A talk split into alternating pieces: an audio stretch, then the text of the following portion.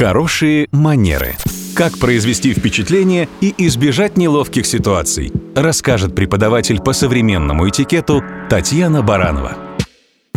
Здравствуйте! Летом особенно часто мы можем позволить себе различные головные уборы.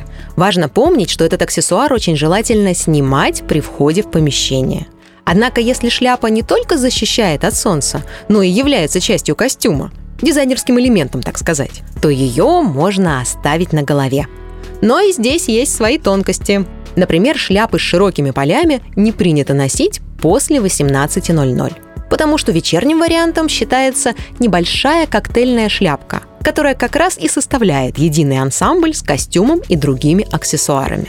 Летом уместнее смотрятся шляпы из таких легких материалов, как соломка или хлопок. Осенью – из фетра, зимой – хоть из меха, хоть вязаные, лишь бы согревали помимо своей эстетической функции. И вот как раз теплые шапки и шляпы принято снимать в помещении вместе с верхней одеждой.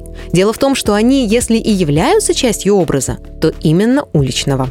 Кстати, если вы посещаете кинотеатр летом или спортивные соревнования, и при этом на вас широкополая шляпа, помните, что ваш головной убор может мешать другим зрителям, закрывать им экран или арену.